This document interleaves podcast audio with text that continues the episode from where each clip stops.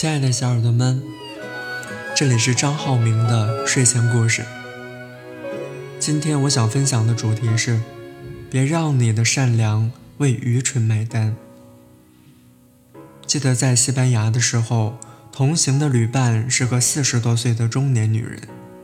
两个女人在一起，时不时的会讨论育儿的问题，关于孩子的成长和性格养成。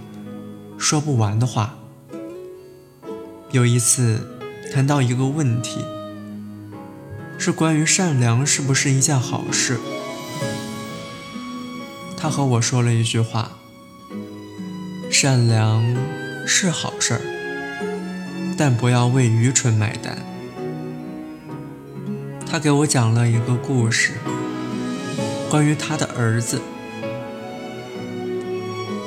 他儿子是城市里长大的，高中之后去了县城。县城里的孩子朴实，没有大城市里的孩子浑身洋溢着一种优越感。自然而然的是，许多人家家境也很一般。他们家境好，他很早就开始办企业了，现在每年的收入也很稳定，所以他的儿子在班上。几乎成了最有钱的孩子之一。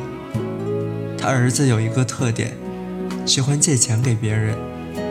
这个同学钱不够了，借两三百；那个朋友家里出了事，就省下零花钱给别人。他说，他觉得这样的善良是好事，但要懂得两件事：一，把钱借给真正需要的人；二。如果不是家里非常困难，麻烦一定要把钱还回来。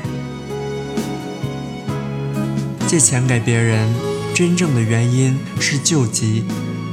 不要因为把钱耗在那些高高在上、不想放弃现在的富足，一不小心又维持不了他现在的开销，而转身希望你支撑他一把的人，那不是善良。而是愚蠢。一个人最大的能力，是不让自己的善良为愚蠢买单。你的善良，要给真正爱你的人。滥用的善良，就是愚善。如果他穷困，是因为不能降低自己的生活标准，麻烦不要用自己的生活标准去补贴别人。如果他不高兴，是因为得到的不够，麻烦先看看你自己有没有富足，再给予他人。如果他需要帮助，不是那么焦急，麻烦先问问，需不需要让自己牺牲太大的代价，去先人后己，先富待后富，最关键的是先富。而不是用自己的贫穷去换别人的富裕，用自己的拮据换别人的潇洒。我很喜欢的一句话是：希望你的善良不是因为愚蠢，而你也要保护自己，不因为善良而受伤。聪明是一种能力。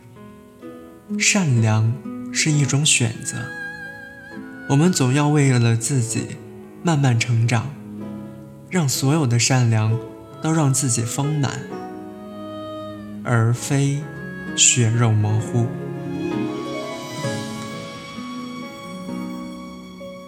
今天的内容就分享到这里，感谢大家的聆听，我是张浩明，我们下期再见。